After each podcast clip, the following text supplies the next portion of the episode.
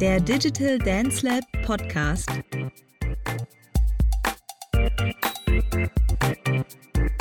Herzlich willkommen, liebe Zuhörer und Zuhörerinnen, zur fünften Podcast-Folge des Digital Dance Labs, einer genreübergreifenden Kooperation zwischen Swing.le, dem Ice Lab Leipzig und Mama Olita Burlesque Empowerment.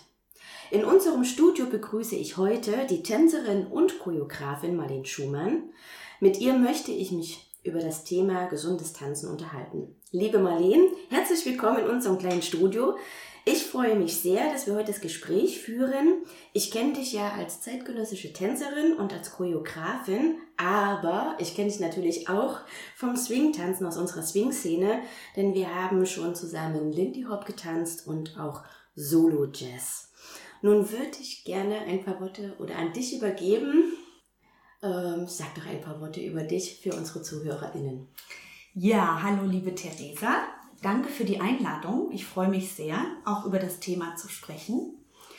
Ähm, wie du schon sagtest, ich bin äh, Tänzerin und Choreografin. Ich unterrichte auch mhm. in ganz verschiedenen Kontexten.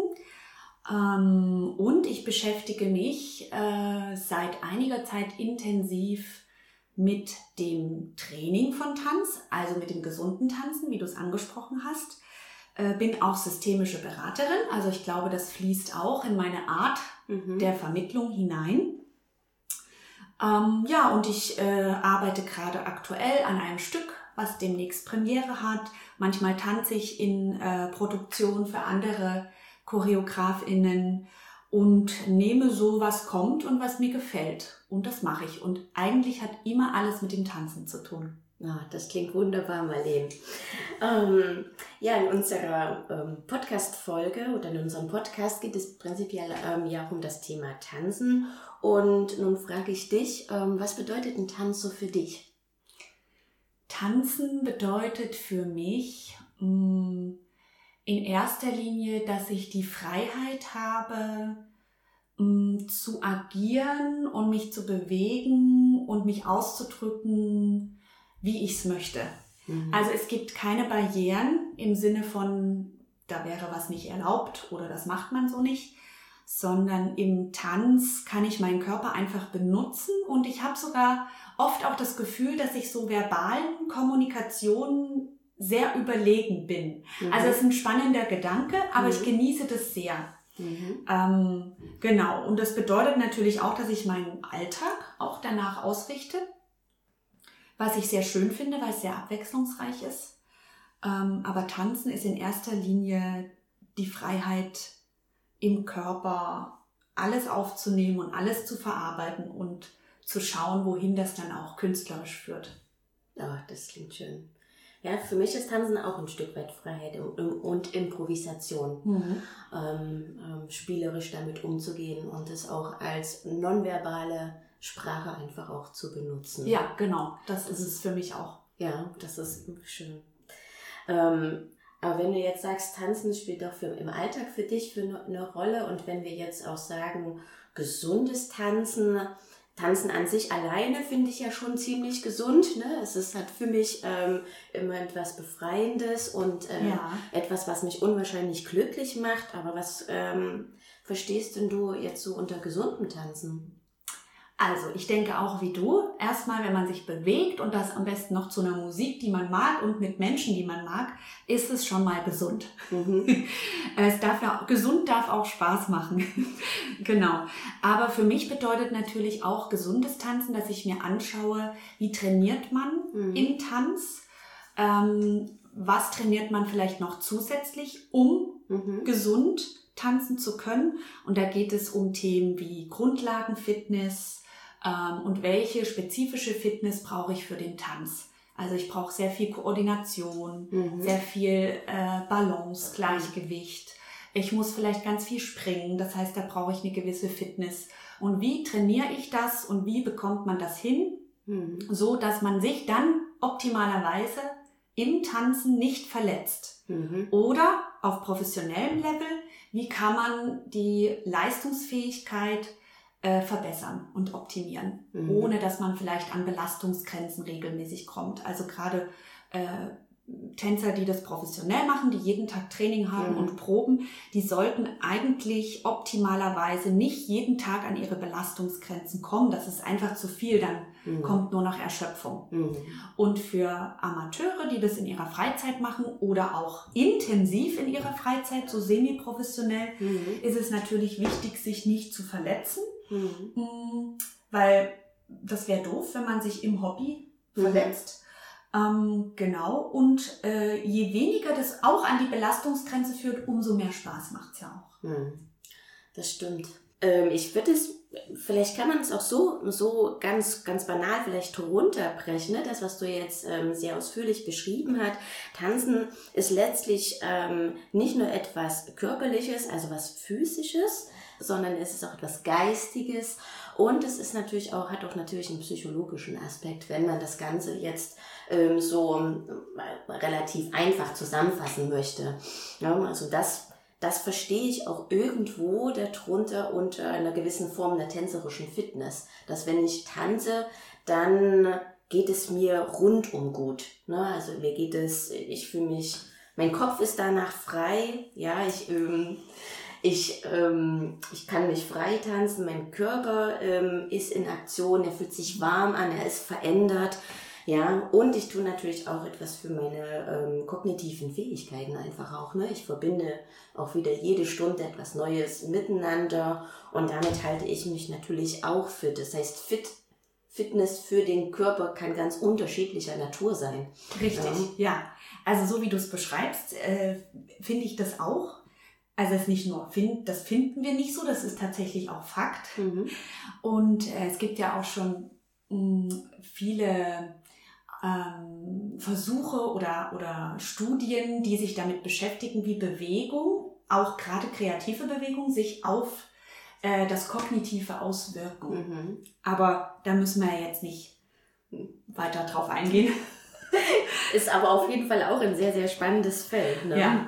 Aber weil du gerade von Fitness sprichst, ähm, natürlich gibt es ja eine offizielle, so in, im Fitnessbereich, Definition von Fitness. Mhm.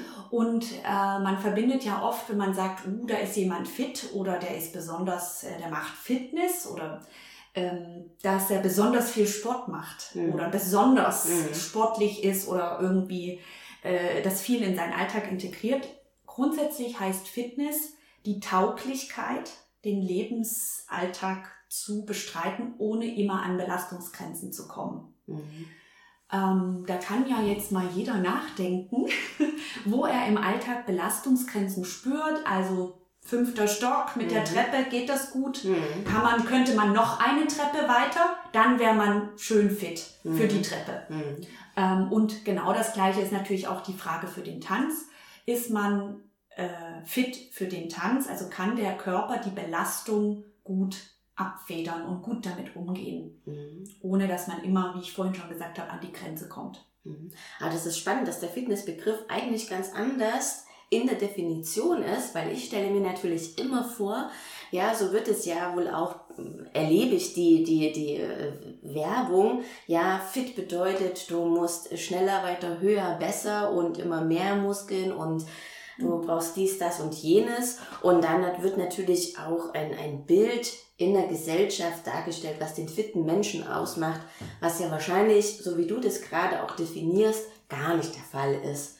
Tut auch gut, das zu hören, weil dann ähm, kann man ja Fitness für sich im Alltag auch wieder ganz anders deuten. Äh, das stimmt, äh, das ist, äh, wird falsch kommuniziert.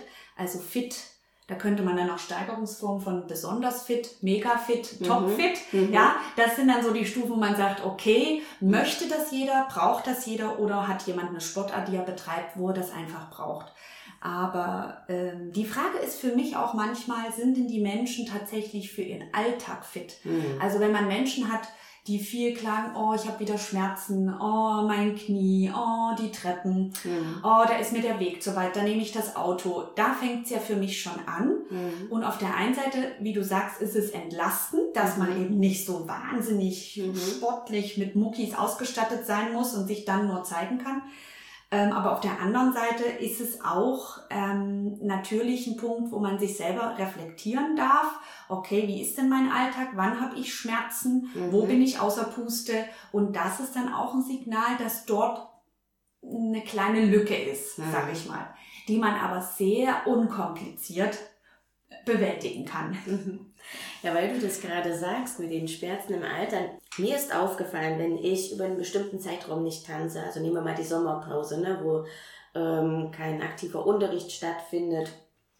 Und wenn ich dann einfach nicht in Bewegung bin, dann erlebe ich, dass mein Körper versteift. Ja, wirklich so, dass die, die Wirbelsäule steif wird, dass ich Nackenprobleme bekomme, dass, ähm, ja, dass ich mich überhaupt nicht mehr gelenkig fühle. Ja, und mhm. in dem Moment, wenn ich dann wieder anfange, also wenn so ein Break drinne ist mhm. und ich dann wieder beginne, dann ist der Übergang oft ziemlich schwierig.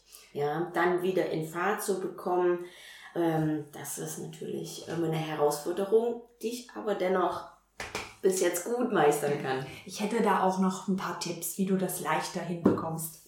Aber man muss in der Pause in Bewegung bleiben. Das ist das Rezept. Das ist das Rezept, ja. Man darf nicht generell sagen, ach, jetzt habe ich Urlaub. Pause vom Leben gibt's nicht. nee, das stimmt. Aber da können wir ja vielleicht noch drauf kommen. Ja. Weil ich habe nämlich in Vorbereitung jetzt hier auf den Podcast auch so ein bisschen in deinem Blog gelesen und habe gesehen, dass du dich äh, mit Athletiktraining für den Tanz beschäftigst. Das finde ich sehr spannend, weil natürlich passt das auch zu unserer Thematik und zu unserem Thema hier. Ähm, vielleicht magst du kurz was drüber erzählen, was du gerade am Recherchieren bist und festgestellt hast dabei. Ja, das mache ich sehr gerne. Genau. Athletiktraining ist erstmal so ein vielleicht neues Wort. Ich glaube, das boomt so ein bisschen gerade Thema Athletik, aber bedeutet eigentlich, dass es ein sportlerspezifisches Training ist. Mhm. Also je nach Sportart. Mhm. Gucke ich, was wird dort besonders gebraucht, welche Kompetenzen braucht es mhm. äh, und die trainiere ich dann in einem Athletiktraining besonders. Und auf der anderen Seite gucke ich, ähm, was braucht der oder die einzelne Sportlerin oder in dem Fall Tänzerin oder Tänzer. Also gibt es eine individuelle Verletzungshistorie, ne? gab es mhm. da vielleicht mal was mit dem Knie mhm. oder mit, mit der Wirbelsäule.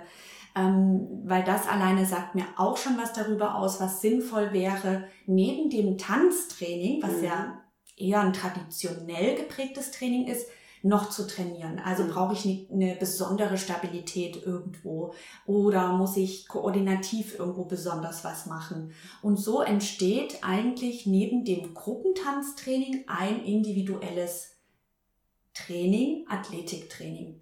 Was ich nicht mehr, mir rutscht es immer noch so über die Lippen, weil das oft so gängig ist. Man sagt dann so ein Zusatztraining oder ein Ergänzungstraining, aber ich würde das nicht mehr so bezeichnen wollen. Also es ist ein vollwertiges Training mhm. neben dem spezifischen Tanztraining. Mhm. Und Tanztraining ist ja vor allen Dingen Koordination, hochkomplex. Mhm. mhm. Also das ist als Tänzerinnen, egal welche mhm. Tanzart, ist das unsere Stärke. Mhm. Wir haben unheimlich viel Beweglichkeit, gerade auch im Ballett und im zeitgenössischen Tanz, aber ich weiß das auch vom Swing-Tanz, also Hüftbeweglichkeit ist äh, ganz wichtig. Und äh, genau, und Beweglichkeit auch so ein bisschen als Thema Dehnen. Mhm. Äh, also wir sind teilweise sehr flexibel. Und dann fehlt uns auf der anderen Seite aber äh, manchmal die Kraft, mhm. um diese Beweglichkeit zu stützen. Mhm. Ähm, und die Stabilität und äh, auch ein bisschen die Ausdauer, weil das wird im Tanztraining nicht trainiert. Wir trainieren sehr kurzfristig, also wir haben mhm. fast so ein Hit-Intervalltraining, mhm. aber wir haben keine Grundlagenausdauer. Mhm. Und das ist dann so der Fokus, ne, da guckt man sich an, wir haben fünf motorische Fähigkeiten, habe ich gerade aufgezählt, Ausdauer, Koordination, Kraft, Beweglichkeit und Schnelligkeit. Mhm. Äh, in der Trainingswissenschaft sind das die äh, Fähigkeiten und dann gucke ich mir an, ah, was trainieren wir vor allen Dingen im Tanz, wie mhm. ich es gerade erzählt habe, und was trainieren wir dort nicht. Mhm. Und diese Fähigkeiten sollten aber im Körper möglichst, mhm. das ist ein Ideal, im Ausgleich sein, gleichwertig ausgeprägt sein. Und da nehme ich dann im Athletiktraining mir die Zeit zu sagen, okay, wir brauchen hier noch mehr Kraft und Stabilität, mhm. um die Lücke zur Flexibilität zu schließen. Und wir brauchen auch mehr Grundlagenfitness, mhm. um die grundlegende Belastbarkeit des Körpers zu steigern und auch die Regenerationsfähigkeit zu steigern. Weil je fitter ich bin in der Grundlagenausdauer, umso schneller regeneriere ich. Also das sind dann so, das ist so Thema Biologie mhm. und wie funktionieren wir als mhm. Menschen, als Organismus. Mhm. Und das einfach zu nutzen und äh, damit zu arbeiten und dann gelingen manche Dinge einfacher, besser und oft braucht man nicht wahnsinnig viel mehr Training, man muss nur gucken, was für ein Training brauche ich. Mhm. Das klingt ähm, sehr, sehr spannend. Und wenn ich jetzt kurz so ähm, in, an meine Unterrichtsstunden so denke, frage ich mich, wo, wo kann man das eigentlich ganz gut integrieren oder wo könnte sowas integriert werden? Das, was du gerade sagst, also diese, diese speziellen Sachen, weil klar, ne, du erzählst, dass wir sehr viel äh, uns durch den Raum bewegen, koordinativ ähm, sehr ähm, sehr aktiv unterwegs sind. Ähm, aber zum Beispiel Krafttraining ist ja noch so eine, so eine Sache, wo kann man das zum Beispiel integrieren? Mhm. Ähm, ja, das ist natürlich sehr schwer weil man will ja das Tanztraining nicht verlassen. Also man mhm. muss es irgendwie verpacken, mhm. verkaufen. Ja. Den Teilnehmern, die natürlich bei Krafttraining ist erstmal so, oh, ich will doch aber tanzen. Mhm. Ne? Und ich will ja kein Krafttraining machen. Mhm. Aber äh, das hat ja eigentlich erstmal so mit dem Tanzen gar nichts zu tun, sondern da geht's ja auch um das normale Leben. Also mhm. ich könnte mir vorstellen, dass Sportwissenschaftler oder auch Physiotherapeuten sowieso jedem Patienten, der da kommt, mhm. anraten, machen Sie doch mal allgemein immer grundsätzlich Ihre Übung, egal ob Sie was haben mhm. oder nicht. Mhm. Und das ist eben genau der Punkt, dass wir in unserem Alltag, äh, so in unserer Zivilisation so unterwegs sind, dass wir unserem Körper Reize geben, abzubauen. Mhm. Also wir sitzen ganz lange, hm. acht Stunden, ja. ja. Dann gehen wir eventuell nach Hause oder nehmen das Fahrrad. Hm. Ja, auf dem Fahrrad muss man auch sagen, sitzen wir auch. Hm. Ja, also gehen ist schon auch, da kommen wir her, das ist unsere Art, uns zu bewegen. Ähm, dann zu Hause ja, die Couch sitzen ja. wir. Vielleicht liegen wir ein bisschen, das ist zumindest gesünder als sitzen. Mhm. Aber das ist so ein bisschen das Problem, dass der Körper eigentlich viel mehr Bewegung bräuchte. Und vor allen Dingen Bewegung, die auch mal an die Grenzen geht. Mhm. Also es muss mal anstrengend sein. Und wenn der Körper den Reiz der Anstrengung nie bekommt, tut er auch nichts, um das zu erhalten. Mhm. Also wenn er merkt, ähm, ja, ich muss ja nur in die erste Etage, äh, die Treppen steigen, so um das als Beispiel zu nehmen, mhm. weil ich glaube, es ist ganz mhm. alltagsrelevant, mhm. dann äh, würde sich so drauf einstellen, dass er immer nur gerade in die erste Etage kommt. Und die zweite Etage könnte irgendwann mhm. schon so sein, dass man mehr außer Puste gerät. Mhm. Und kleiner Tipp für den Alltag, wenn man in der ersten Etage wohnt, einfach immer mal an die zweite Etage gehen und wieder runter. Also so äh, im Zusammenhang, nicht mhm. extra noch, ne? Mhm. dann hat man ja auch nur eine Etage. Aber der Körper ist ja ein biologischer Organismus mhm. und dieser Organismus ist immer in Veränderung. Mhm. Es gibt keinen Status quo. Mhm. Ich glaube, das ist das, was wir als Menschen gar nicht so auf dem Schirm haben, zumindest nicht in unserer westlichen Gesellschaft vielleicht. Mhm. Und wir haben zwar eine genetische Disposition, aber ähm, die ist, die ist da und die ist auch gut, aber die ist, äh, da gibt's noch keine Grenzen im Alltag, wo man sagt, ich sehe nicht so aus oder da komme ich eh nie hin. Meine Mutter hatte schon immer Rückenschmerzen, mhm. also habe ich die auch. Nein, das gibt's einfach nicht. Das ist ein mhm. Trugschluss. Mhm. Und ähm, genau, und je nachdem, was ich meinem Körper gebe, sei es Ernährung mhm. oder sei es Bewegung oder sei es auch Umwelt, also auch einfach, was atme ich ein und so, darauf stellt er sich ein. Und wenn ich ihm nichts gebe, stellt er sich auf nichts ein. Mhm. Und das ist aber dann gesundheitlich das Problem. Das sind alles so Dinge, die für dieses gesunde Tanztraining und wie ich das mache, ja die Grundlage sind. Ne? Mhm. Die Grundlage von Fitnesstraining äh, und Trainingswissenschaft ist der Körper und seine Anpassungsprozesse.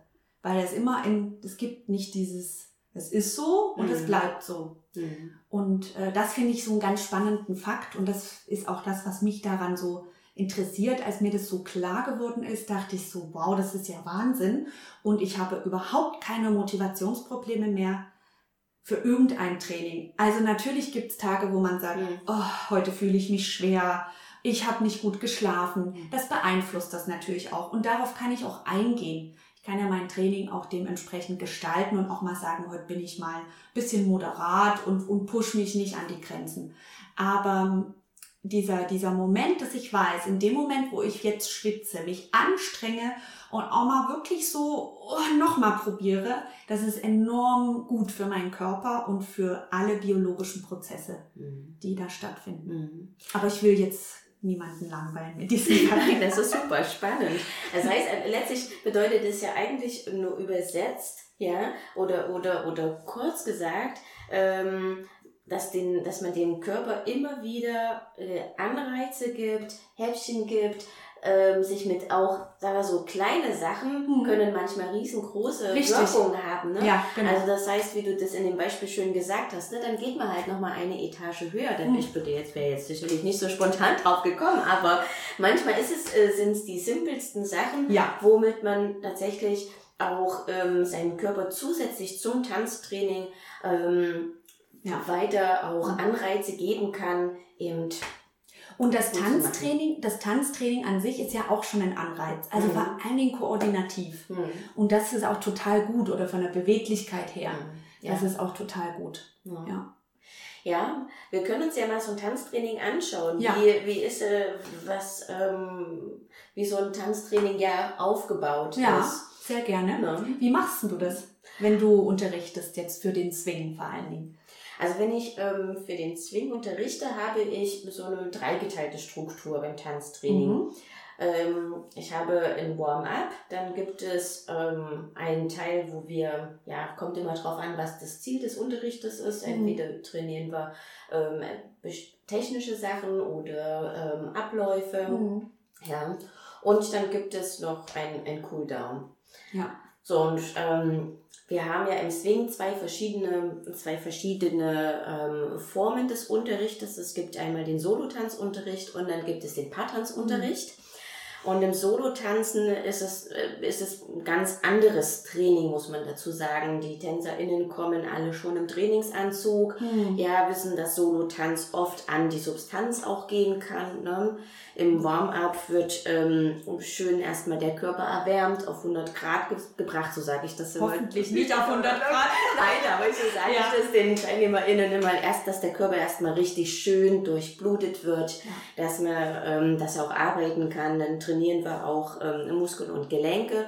Und was als Krafttraining ich ähm, so ein bisschen drinne habe, das nennt sich Tabata. Hm. Das ist eine kleine Krafteinheit, wo wir dann äh, verschiedene Muskelgruppen oder verschiedene Bereiche äh, mal ein bisschen spezieller trainieren, mal Bauch, mal Arme. Und das geht so über vier Minuten und das ist eine sanfte Einheit, die wir da integrieren. Ähm, genau. Was der Unterschied zwischen Paartanz und Solotanz ist, dass im Solotanz natürlich die TänzerInnen darauf eingestellt sind an, an ihre Grenze zu gehen. Vor allem, wenn wir zum Beispiel sagen, wir tanzen Charleston oder so etwas, mhm. da kommen sie schon von autom also automatisch mehr im, im Trainingslook. Sie wissen, dass sie schwitzen werden. Sie wissen, dass sie schwitzen werden, ganz genau.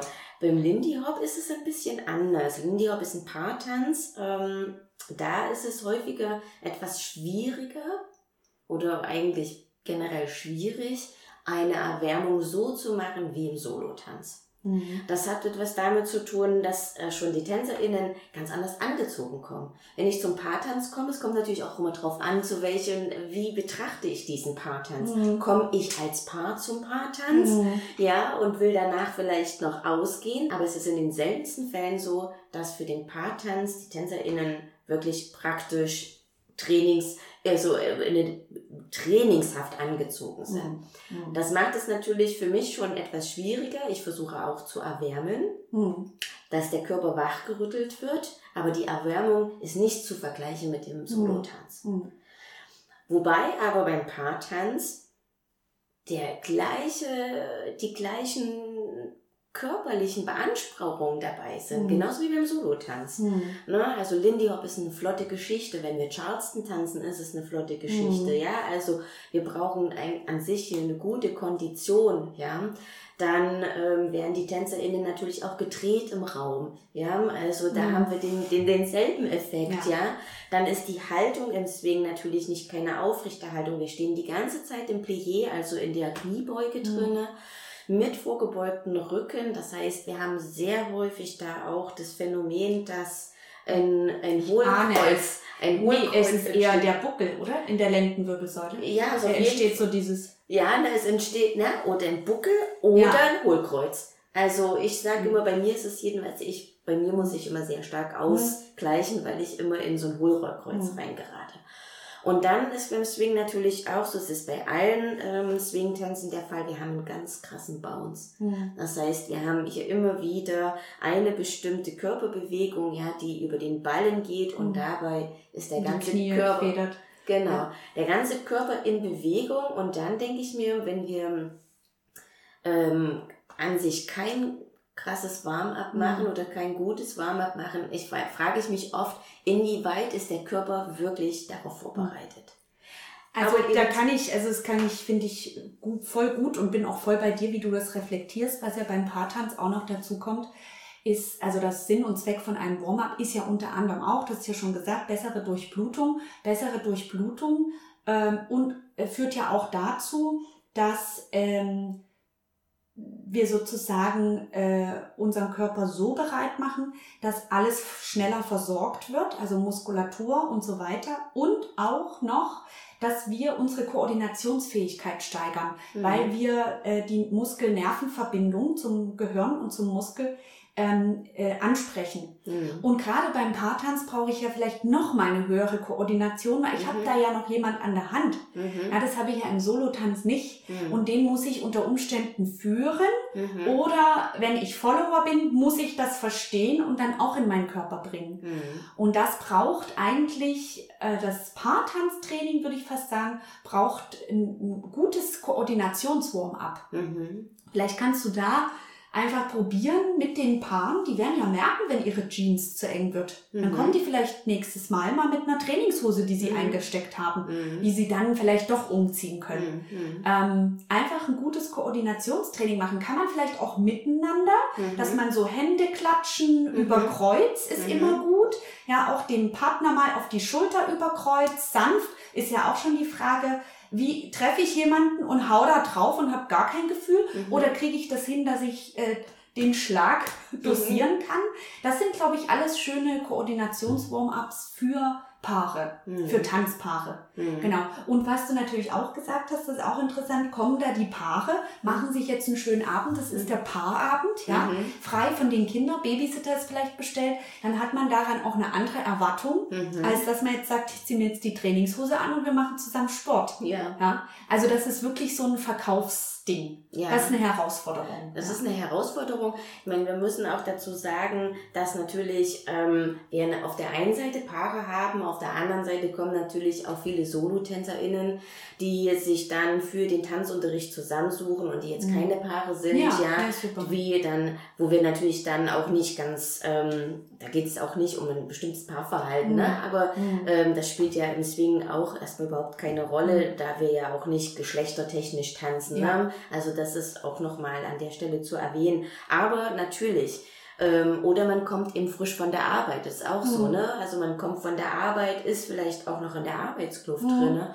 Und dann denke ich mir jetzt schon, und ich probiere das natürlich auch aus, ne? Also bestimmte Erwärmungssachen und dann sehe ich schon bei dem einen oder anderen, es klemmt, weil er nicht ähm, sich wirklich bewegen kann. Mhm. Oder auch wenn wir ähm, Charleston tanzen, wenn man nach dem Charleston ja versucht auch ein bisschen noch eine Dehnung einzubauen, ja, und man einfach nur einen Rolldown macht und mhm. wieder auf. Mhm. Ja, das ist natürlich in Sportsachen deutlich angenehmer. Aber ich, ich könnte mir vorstellen, dass du das schon versuchst zu vermitteln an deine TänzerInnen? Ja, ich versuche dass du das, das einfach schon. so als Grundlage auch vielleicht mitgeben kannst. Naja, dadurch, ich versuche es schon, aber es ist, ähm, es ist einfach noch nicht, nicht da, glaube ich, wo ich es gerne auch mhm ähm, haben möchte. Mhm. Ne? Okay, na, so. das braucht vielleicht Zeit. Es braucht Zeit. Es sind einfach auch Prozesse, die ja dann sich dann auch mhm. entwickeln. Mhm. Ja. Ähm, ja, Theresa, was fällt dir denn da besonders im Singtanzen, wenn du unterrichtest, auf bezüglich oder wo du dir Fragen stellst, hm, gesundes Tanzen? Ähm, merkst du von deinen TeilnehmerInnen, die haben irgendwo Schmerzen oder irgendwo besonders Probleme? Oder ja, hast du da so Momente, wo du sagst, ah, das wären interessante Punkte zum Thema gesundes Tanzen? Ähm, ja, es gibt tatsächlich so einige Punkte, die mir immer mal wieder auffallen. Nicht, nicht immer geballt, mhm. aber eben so mhm. ähm, ja, vereinzelt kommen sie vor. Ähm, das, was mir ähm, auffällt, tatsächlich ist, ähm, wenn die TeilnehmerInnen sich zum Beispiel drehen mhm. im Raum. Ähm, dann ähm, habe ich oft das Gefühl, dass sie extrem aus ihrer Achse mhm. rausgehen. Mhm. Oft nicht wissen, wo sie wieder stehen. Mhm. Dann nicht wissen, mit welchem Fuß fange ich jetzt zum Beispiel wieder an. Mhm. Ne? Also natürlich fällt das oder passiert das sehr häufig eher bei AnfängerInnen, als jetzt bei fortgeschritteneren TänzerInnen. Aber ähm, das ist zum Beispiel ganz, ein ganz wesentlicher Punkt, ja. Und wenn ich dann zum Beispiel davon spreche, ähm, hier müssen wir das Zentrum aktiv machen, dann ist natürlich auch nochmal eine ganz spannende Frage, wo ist, wo ist denn eigentlich das Zentrum, mhm. ja? So, und da ist es natürlich immer spannend, wie, wie kann man das, wie kann man da hinführen? Wie kann man ähm, mhm. dafür sensibilisieren und natürlich es auch schaffen, dass da eine, eine Wahrnehmung, eine andere Wahrnehmung im Raum mhm. auch für die TänzerInnen stattfinden kann. Ja.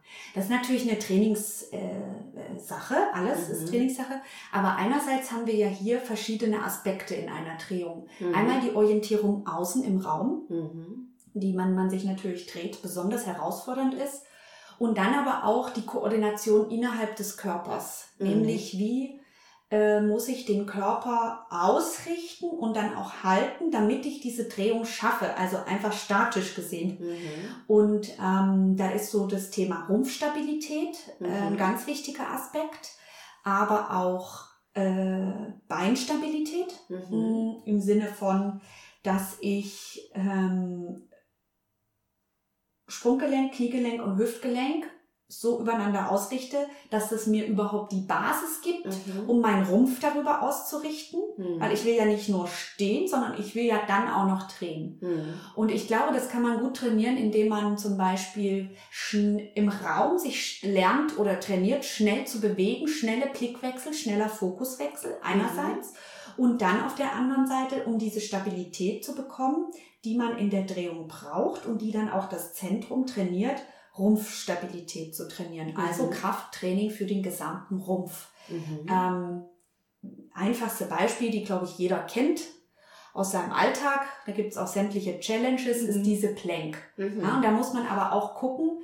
ähm, so eine Plank-Position ist sehr, sehr herausfordernd. Mhm. Und ich würde jetzt mal die These wagen, dass, oder auch aus meiner Erfahrung heraus sprechen, dass mindestens die Hälfte der Teilnehmerin eines Kurses diese Plank nicht in der entsprechend gesunden Haltung halten mhm. können überhaupt. Mhm. Das heißt, äh, oder auch das Körpergefühl dafür nicht da ist. Oft ist ja das Körpergefühl im Stehen schon nicht da. Also mhm. wo ist Becken? Mhm. Dann habe ich die ganzen Organe drüber, ne, die ganze Muskulatur hier. Wo ist dann Brustkorb und wie ist der Schultergürtel? Das ist mhm. ja der Rumpf an mhm. sich.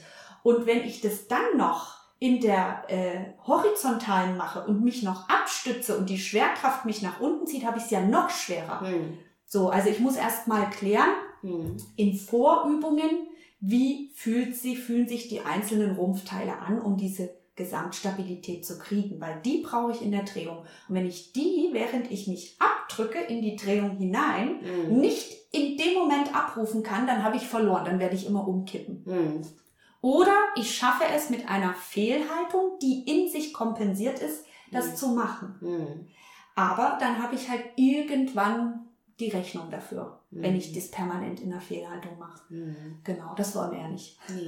Ja. ja, das bedeutet aber letztlich eben auch, ähm, dass dann im, im ja, ich meine, es ist ja nicht nur Paartanzunterricht, sondern es bezieht sich ja mhm. jetzt auch auf den Solotanz, ne, dass letztlich dann auch diese Bereiche, jetzt zum Beispiel die Rumpfstabilität, immer wieder antrainiert werden muss, ja, ja, oder immer wieder auch angesprochen werden muss, damit das, was man ja dann im Training beziehungsweise in der Sekunde abruft, ähm, einfach auch da ist. Ja. Ne? Weil also dies, dieser Fokus auf diese einzelnen Körperbereiche mhm. muss man im Vorfeld antrainieren. Ja, oder währenddessen. Also genau, mhm. da reicht es eben nicht, wenn ich das einmal in der Woche mache, bei mhm. dir im Warm-up, mhm. sondern das muss ich dann wirklich dreimal die Woche machen, mindestens. Und da sind wir wieder beim Thema, wie funktioniert unser Organismus und unser mhm. Körper. Wenn ich dem einmal die Woche für mhm. eine Minute diese Plank abfordere, wird er sagen, boah, die Minute, okay, mehr aber auch nicht. Mhm. Also werde ich es nie schaffen, mit dieser Trainingsweise mhm. in eine Rumpfstabilität zu kommen, die ich dann auch in anderen Bewegungen abrufen kann. Mhm. Das heißt, ich muss sie öfter machen. Eigentlich am besten jeden Tag. Mhm. Welche Übung das dann genau ist, mhm. das ist eben so ein bisschen die Herausforderung und sollte am besten individuell festgelegt werden, je nachdem, wo derjenige sich befindet. Mhm. Also es macht ja keinen Sinn, eine falsche, eine, mhm. eine, Übung zu trainieren, die eigentlich in einer Fehlhaltung trainiert wird. Mhm. Dann tut man sich vielleicht noch weh und kriegt dadurch noch eine Verletzung. Mhm. Ja, aber das bedeutet ja dann letztlich auch für die TänzerInnen, egal wie, auch wenn ich das jetzt nur, wenn ich nur für mich sage, ach, ich würde gerne nur mal einmal in der Woche, Mensch, einmal in der Woche komme ich zum Tanzen mhm. und da muss ich so einen zusätzlichen Aufwand betreiben. Mhm. Wäre pro Tag zwei Minuten Plank. Mhm. Ist eigentlich kein Aufwand. Mhm würde ich behaupten. ja, aber natürlich, ne? Ja. Aber man, man ja, muss es natürlich richtig. einfach sagen, ne? Also ich will doch nur ein bisschen tanzen ja. und. Äh, 60 Minuten mir mal hier schenken und jetzt äh, wegen der Drehung Nein. Absolut. Ich finde, das entscheidet ja auch jeder für sich. Mhm. Aber wenn ich sage, ich will die Drehung jetzt aber mal schaffen, mhm. ja, oder ich möchte schneller mich umdrehen können, schneller reagieren können, mhm. dann hat man ja schon ein Ziel. Mhm. Und dieses Ziel erreicht man eben nicht nur mit einmal die Woche Training. Mhm. Also schon, ich lerne ja in deinem Training schon mhm. was, was mir absolut was hilft. Aber um dann die Schnelligkeit zu haben oder die Kraft, mhm. oder die Stabilität, mhm. was ja mit was Kraft und Koordination ist, beides mhm. zusammen, dann muss ich was extra machen. Mhm. Genau. Ja. Und das muss ja gar nicht viel sein. Also um da so, ne? Mhm. Zwei Minuten pro Tag, sage ich mal. Oder bisschen realistischer gesehen, lass es mal 15 Minuten mhm. sein, ne, für so Rumpfstabilität. Ja. Da habe ich schon viel Zeit, dann habe ich drei Übungen, die kann ich machen. Mhm. Da höre ich einen Podcast mhm. nebenbei, das mache ja. nämlich ich immer so, neben meinem Training höre ich mhm. oft Podcasts. Mhm. Und dann habe ich eigentlich eine gute Zeit. Ja, ja, aber genau das ist es. Und da kommen wir dann nämlich zu dem anderen, zu den anderen Problemen, also anderen ja. Problemstellen. Also was mir eben auch noch auffällt, ist, dass zum Beispiel Knieproblematiken, ja. das ist, ja. ich glaube, das berühmteste Problem, wahrscheinlich nicht nur im Lindy Hop oder im, äh, ja, in den Swing-Tänzen, sicherlich auch überall, ähm, bedeutet, ist, haben wir viel ähm, Probleme mit dem Knie mhm. und Gut, ich betrachte das jetzt eigentlich vielleicht Lindy Hop spezifisch, bin mir jetzt aber da an der, will jetzt mich nicht festlegen, mhm. ob es nur für den Lindy Hop mhm. der Fall ist, eben der komplette Lendenwirbelbereich oder im Drückenbereich durch die Stauchungen, ne? Also das muss man ja auch mal dazu sagen. Dadurch, dass wir bouncen sehr viel und in dieser leicht gebückten Position sind, stauche ich oft in diesen Lendenbereich. Und das sind nochmal zwei Stellen auch für mich im mhm. Training, mhm beim Knie oder kann ich, kann ich auch schon sagen, wie die TeilnehmerInnen sich ausrichten, mhm. ne? dass wir von vornherein schauen, wie setze ich mich überhaupt mhm. rein. Ne? Da beginnt es für mich, ähm, dass man den Oberschenkel ausdreht und den Unterschenkel, dass man guckt, wie positioniere ich mich von Anfang an und setze mich dann quasi in die Kniebeuge rein. Ja, und achte drauf, was mache ich mit dem Bauch, ne? Aber es ist natürlich auch ein Prozess, der immer mhm. wieder angeregt werden muss. Genau. Und gibt es denn dafür vielleicht auch noch spezielle Tipps oder Übungen, die man integrieren kann? Zum einen vielleicht ins Training, zum anderen aber vielleicht auch wieder zu Hause, weil das ist ja auch immer ganz spannend. Ne? Ja. Ähm, ja, das gibt es auf alle Fälle und ich glaube, es macht ja auch total Sinn, das ins Training einzubauen, weil dort hast du die Möglichkeit auch deinen TeilnehmerInnen zu erklären, wie es geht. Mhm. Also ich glaube, das Wie ist ja immer das Entscheidende und nicht das Was. Mhm. Ja?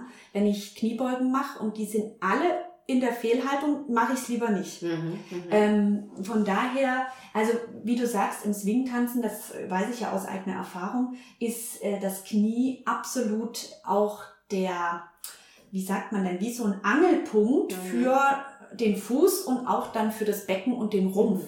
Ähm, ich feder ja ganz viel da ab oder äh, äh, springe auch. Oder im Charleston mhm. dreht, man dreht sichtbar das Knie, aber eigentlich ist es das Hüftgelenk, was mhm. man dreht. Also diese Verbindung ist ja auch oft nicht äh, klar. Mhm. Aber als ähm, äh, als Übung würde ich einfach tatsächlich äh, eine einbeinige Kniebeuge mhm. etablieren, mhm. die man vielleicht auch sehr regelmäßig im Warm-up dann mhm. äh, vom Training macht.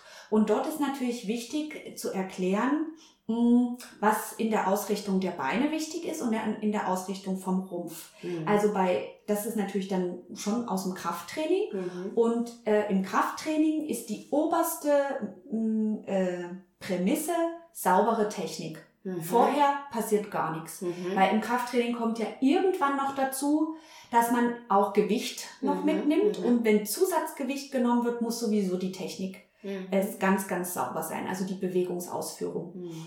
Und dann äh, glaube ich, dass diese einbeinige Kniebeuge sich wunderbar eignet, um bei den meisten erst schon auch nochmal Kraft aufzubauen mhm. und äh, die Ausrichtung der Beinachse zu trainieren. Also man hat dort zwei Sachen, einmal Kraft und einmal äh, Koordination in der Beinachse. Einbeinige Kniebeugen, das klingt sehr spannend, Marlene. Ja. Ähm, ich kenne Kniebeuge erstmal nur zweibeinig. Ja. Das ist das, was mir bekannt ist. Ähm, wie führt man das denn aus? Mhm. Ja, äh, Kniebeugen sind sowieso äh, ganz toll, weil es gibt Millionen Varianten davon. Mhm. Ähm, und es gibt auch von der einbeinigen Kniebeuge sehr, sehr viele Varianten. Mhm. Aber ich würde ähm, das so äh, machen, dass man ein Bein aufstellt. Das vordere Bein ist mhm. sozusagen das Arbeitsbein. Das Bein, was man hinten ablegt oder abstellt, ist das unterstützende Bein. Dort mhm. sollte aber nicht so viel Gewicht drauf liegen. Und dann ist es ganz wichtig, dass das Arbeitsbein gut ausgerichtet ist, auch mhm. das Becken und der Rumpf, alles. Mhm. Und dann gehe ich in die Beuge, mhm. halte vielleicht kurz und versuche schön über den gesamten Fuß und auch mit Fokus auf die Ferse wieder hochzugehen. Mhm. Dabei ist es wichtig, das Knie nicht komplett durchzudrücken. Mhm. Das sollte sowieso nie passieren. Mhm. Und gerade im Swing-Tanz braucht es das ja auch nicht. Genau. Also ist es gut, das Knie wieder zu strecken, aber noch einen Tick gebeugt mhm. zu lassen. Mhm. Und ähm, das äh, übe ich, wiederhole ich mhm. rechts ein paar Mal, links ein paar Mal, mache eine Pause, mach das nochmal, mach eine Pause, mach das nochmal. Also ich mhm. empfehle, das kann man wirklich machen, da macht man eine schöne Musik an vielleicht, die ein gewisses Tempo vorgibt und in diesem Tempo könnte man das dann mit der Gruppe zusammen machen. Mhm. Es sind halt erstmal viele Wiederholungen, aber viele Wiederholungen sind gut für die Koordination. Und das können die TeilnehmerInnen auch zu Hause machen. Das können die auch zu Hause machen. Also wenn du es ihnen einmal gut erklärst mhm. oder jemanden einlädst, der es ihnen gut erklärt, mhm. äh, dann können sie das ja sehr gut zu Hause machen. Dann wissen sie ja genau, was sie tun müssen. Weil ich glaube, das ist oft der Punkt, dass viele sich auch nicht sicher sind, wie führen sie die Übung auch aus. Mhm. Und sie tun nicht nur was fürs Tanzen, sie tun was für die allgemeine Fitness und für ihre allgemeine Gesundheit. Und oft ist es ja auch so, dass ähm, viele eine Fehlhaltung im Sprunggelenk, Kniegelenk, Hüftgelenk schon haben, ja. die in ihrem Alltag permanent da ist. Ähm, und dann kommen sie mit damit zum Tanzen und tanzen dort hinein. Ja. Und das gibt natürlich manchmal auch so den Punkt, wo es dann anfängt weh zu tun. Und ich mhm. glaube, Knieschmerzen, habe ich auch schon gehört, sind im Swingtanz nichts Seltenes. Mhm. Und von daher wäre das eine super Übung, mit der man einfach mal starten könnte. Ja, das finde ich sehr gut mit den einbeinigen Kniebeugen. Ich denke, da werde ich mich noch mal ein bisschen intensiver mit auseinandersetzen und mhm. das aktiv in den Unterricht auch mit einbauen, weil was du nämlich auch gerade gesagt hast mit dieser Fehlstellung, ne, das ist natürlich auch das, was mir im Unterricht auch auffällt. Mhm. Ne? Während natürlich, oft haben natürlich auch die Teilnehmer in den Schuhe an, da sieht man den Fuß jetzt nicht ganz, ne? Aber wenn ich dann schon zum Beispiel einfach sage, bitte stellt euch mal hüftbreit auf, ja, dann äh, viele wissen gar nicht, was bedeutet das eigentlich, hm, ja? Genau. Oder dann sieht man auch beim Tanzen, achtet darauf, dass die Knie nicht nach innen fallen. Hm. Ja, so etwas, ne? Aber das passiert auch manchmal sehr automatisch, hm. weil der Fuß so ausgerichtet ist, ne? Und da ist ähm, das sind so viele kleine Details eigentlich mit dabei, ähm, worauf man achten muss, vor allem wenn man diese ja doch kräftigen Tänze einfach auch tanzt, wo sehr viel ja, ab Hüfte nach unten auch gearbeitet wird und Ja. da sehr viel Kraft gebraucht wird. Ne? Ich würde sowieso vorschlagen, also das fände ich ein Muss, in dem Moment, wo man diese Kniebeugen macht, werden die Schuhe ausgezogen, Mhm. barfuß. Das Problem ist ja auch, dass in Schuhen oft der Vorderfuß zusammengedrückt wird. Mhm. All unsere Füße sehen ja so aus. Mhm. Ähm, und das ist ja für eine Stabilität und Balance, die wir ja über den Fuß uns holen, Mhm. äh, total kontraproduktiv. Mhm. Ähm, also in dem Moment, wo man jetzt so eine äh, Kraftübung macht und die einbeinigen Kniebeugen mal auch lernt, Mhm. sich anguckt, wie das funktioniert, Schuhe aus. Mhm. Also auch im Kraftsport, im fit, äh, im- im sehr fortgeschrittenen Kraftsport ähm, äh, trainieren sehr, sehr viele oder sei es auch Athletiktraining, wo Leistungssportler ihr Krafttraining machen, trainieren sehr, sehr viele ohne Schuhe. Mhm. Also man kommt immer mehr darauf, dass man sagt, die Füße müssen gut verwurzelt sein, breite Zehen, breite Ballen Mhm. oder viele trainieren auch in Barfußschuhen. Mhm. Aber kann ich auch ohne trainieren, wenn ich nicht draußen bin zum Mhm. Beispiel. Ja, man sieht eigentlich, wie viele Facetten das ganze Thema hat, ne? Und ähm, wie, ja, es ist, man kann es gar nicht mm, jetzt so in, in zwei, drei Sätzen überhaupt be beschreiben und auch besprechen, ne? Ähm, da gehört natürlich noch viel, viel mehr so dazu.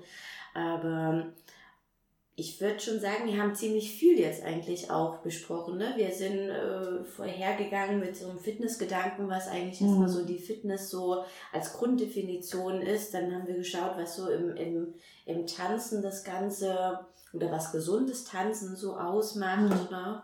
um eben dann nochmal spezieller auch zu schauen für, für den Swing-Tanzbereich. Ich finde es für mich bleibt und oder ist und bleibt dieses Thema wahnsinnig wichtig und ich ähm, versuche und überlege mir immer dabei, wie kann ich das aktiv auch in den Unterricht mit integrieren, was Mhm. braucht es und ähm, ich hoffe, dass es noch viel bewusster auch gemacht wird, Mhm. ja, dass man sich dessen mehr und mehr äh, bewusster wird, dass eben diese ähm, dieses gesunde Tanzen, dass man darauf achtet, wie alles auch so ist und wie man das auch in den Alltag integrieren kann, ähm, das noch stärker, noch stärker wird, dieses Bewusstsein. Ich meine, wir haben jetzt bei Swing NLE dieses äh, Programm Fit für Swing. Das ist etwas, wo du ja auch schon mal mit unterrichtet hast. Ähm, das ist auch etwas, woran ich einfach halte. Ne? Das ist mir sehr, sehr wichtig und da da werden auch spezielle Sachen eigentlich immer Mhm. wieder thematisiert, ja, wo man sich auch erstmal kennenlernt. Ich, und das Mhm. ist, glaube ich, auch das Wichtige. Ne? Man muss sich und seinen Körper auch erstmal kennenlernen. Was habe ich überhaupt, bevor ich dann vielleicht dann eben in auch solches, so Mhm. ein Training gehen Mhm. kann. Ne? Ja, also in dem Fall ist natürlich auch dann dein Unterricht oder eben andere Workshops, die ihr macht, wie so ein kleines Bildungsprogramm zum Körper. Wie Mhm. funktioniert der? Mhm. Und ich, das ist wie bei einem Musiker, der ein Instrument spielt, der weiß genau, wie sein Instrument aufgebaut ist. Der kann unter, Umsetz, unter Umständen auch Teile ersetzen. Das wollen wir ja nicht Mhm.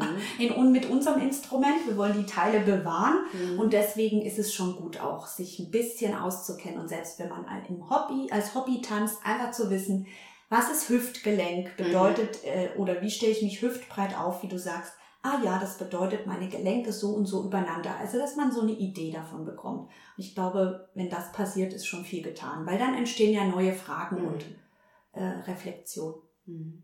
Also dass, dass Tanzunterricht natürlich auch Körperbildung ist und natürlich, ähm, ja, beziehungsweise eben, es ist nicht, also es ist auf der einen Seite Körperbildung und auf der anderen Seite natürlich auch so ein, so ein volles Wahrnehmens ähm, von sich selbst. Ne? Und das, das ist, glaube ich, ganz ähm, wichtig, dass die Tänzerinnen so da, darüber einfach so ein Stück weit zu sich selbst finden, sich selbst kennenlernen und vor allem auch akzeptieren. Es ist aber vielleicht dann auch schon wieder ein anderes Thema, was man damit aufmacht, sich zu akzeptieren, so wie man ist Ja. und zu akzeptieren, dass der Körper, der eigene Körper irgendwo auch eine Grenze hat und dass man die Dinge, die man kann oder die man vielleicht auch noch nicht kann, liebevoll in den Arm nehmen darf und sich eben einfach, also die Frage ist ja auch, ist auch mit die, also gesundes Tanzen, ähm, wo bin ich, wo stehe ich im Raum und wo will ich hin eigentlich mit mir? ja. Ne? Und das äh, in einer gewissen achtsamen Form. Und Tanzen ist für mich letztlich auch etwas wahnsinnig Achtsames, mit mir, mit meiner Umwelt umzugehen, immer wieder ein Erforschen mhm. meines Körpers. Und ähm, das ist ähm, ja ein, ein ganz wesentlicher Punkt. Ja, gebe ich dir recht. ich fand das Gespräch wunderschön mit dir, Marleen. Es ist ein, ein breites Feld und äh, wie ihr hört, liebe ZuhörerInnen, man kann wahnsinnig viel dabei entdecken. Und es gibt auch wahnsinnig viele äh, Tipps, die ganz einfach zu Hause umzusetzen sind, wie Marlene auch schon erzählt hat. Und ähm, ich möchte mich ganz herzlich bei dir bedanken, Marlene, dass du heute meine Gästin warst in unserem Podcast. Ja, danke, und, dass ich da sein durfte. und ähm, ich freue mich auf mehr. Und ähm, ich hoffe, dass es, ähm, dass dieser Podcast euch ähm, gefallen hat und gefällt. Und ja, wir hören uns bald wieder. Der Digital Dance Lab Podcast.